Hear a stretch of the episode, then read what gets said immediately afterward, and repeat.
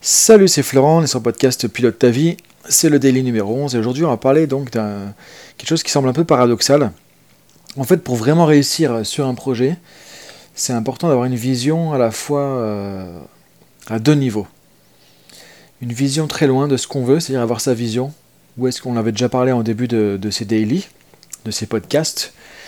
Euh, donc de savoir par exemple dans 5 ans ou 10 ans où est-ce que tu veux aller, c'est quoi ta vision, où est-ce que tu veux aller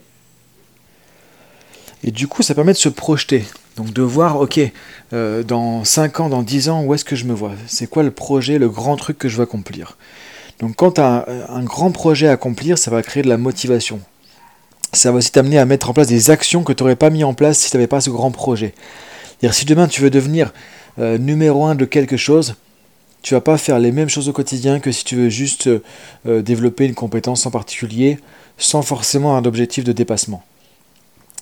Donc l'idée c'est quand tu as une vision très loin comme ça, un, grand projet, ça va t'amener en avant.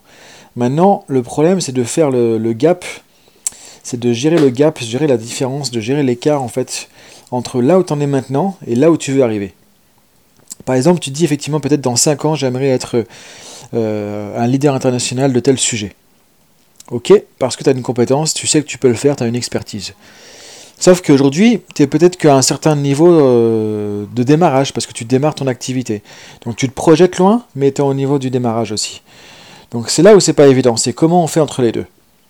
Et c'est là où du coup, ce qui va fonctionner vraiment, c'est la fois de pouvoir voir grand et d'avancer à petits pas, step by step. Moi, c'est ce que j'ai fait par exemple quand je me formais au coaching à la PNL.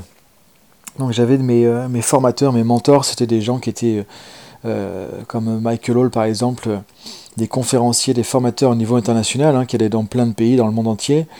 Euh, donc ils avaient, euh, je ne sais pas combien aussi d'années, de dizaines d'années d'expérience, d'expertise.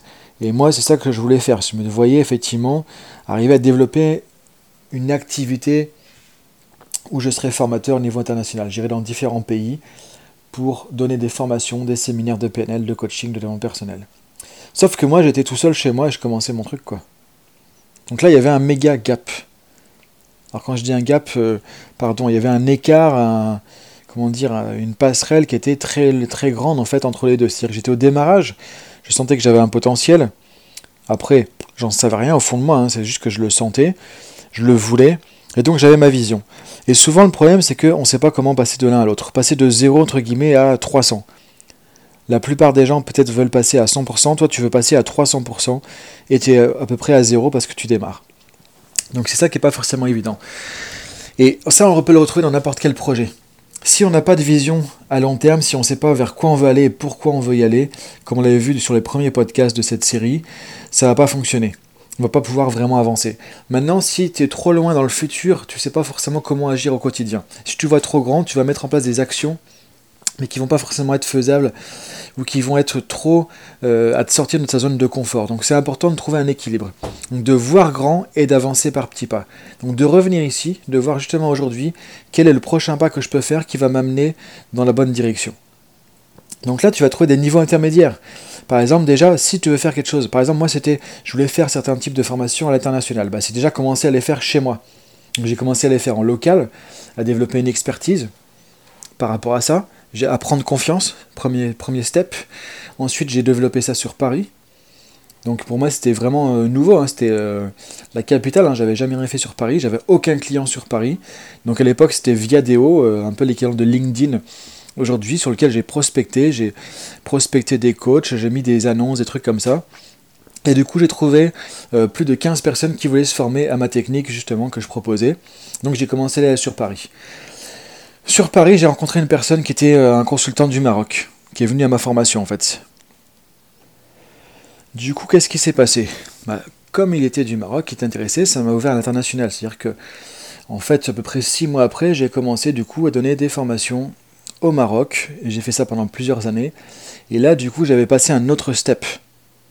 Donc, tu sais pas forcément quel step, quelle étape tu vas avoir devant toi, mais l'idée c'est vraiment d'avancer étape par étape, de se projeter et du coup, tu vas créer une sorte de cheminement sur lequel tu vas voir que l'action appelle l'action. Quand tu passes à l'action, tu vas mettre en place différents mécanismes qui vont faire que tu vas prendre confiance, tu vas faire des rencontres, etc. Et du coup, ça va t'amener d'autres choses, ça va t'amener naturellement vers le prochain pas, vers la prochaine étape.